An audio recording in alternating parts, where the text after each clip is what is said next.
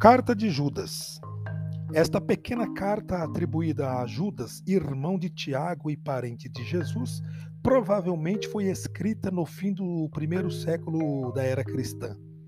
Seja quem for o autor, ele conhece bem a literatura judaica do seu tempo e os textos chamados apócrifos que ele cita e dos quais está muito próximo pelo estilo é um discurso violento, mas ao mesmo tempo estranho e surpreendente.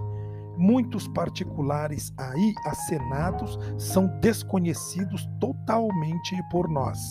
Entretanto, o cerne de sua preocupação é bastante claro a necessidade de defender o essencial da fé com unhas e dentes e de denunciar com coragem as aberrações de um misticismo imoral. Parece que o autor ataca alguns grupos que pretendiam possuir uma forma particular de conhecimento. Estes provocavam a desunião da comunidade, até mesmo nas reuniões a essas pessoas que se consideravam espirituais e que chegavam a negar que Jesus Cristo é o Senhor, o autor as acusa de estarem dominadas por seus interesses e instintos e não pelo espírito. Essa violenta intervenção deve ter tido certo êxito, pois é retomada na segunda carta de Pedro embora com alguns retoques.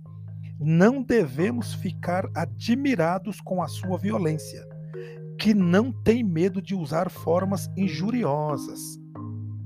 Trata-se frequentemente de fórmulas fixas na literatura religiosa da época, mas digna de nota é a preocupação profunda da carta, não permitir que o mistério cristão se enfraqueça nessa acusação contra os que pervertem a fé em Cristo e a fé cristã, o autor cita os ímpios mais famosos da Bíblia. O povo revoltado no deserto, que se encontra em Números capítulo 14, versos 26 a 35. Os misteriosos seres celestes de Gênesis 6, de 1 a 3 Sodoma e Gomorra, Gênesis 19, de 1 a 29, Caim, capítulo 4 de Gênesis, versos 1 a 24, e Coré, capítulo 16, versos de 1 a 35 do livro de Números.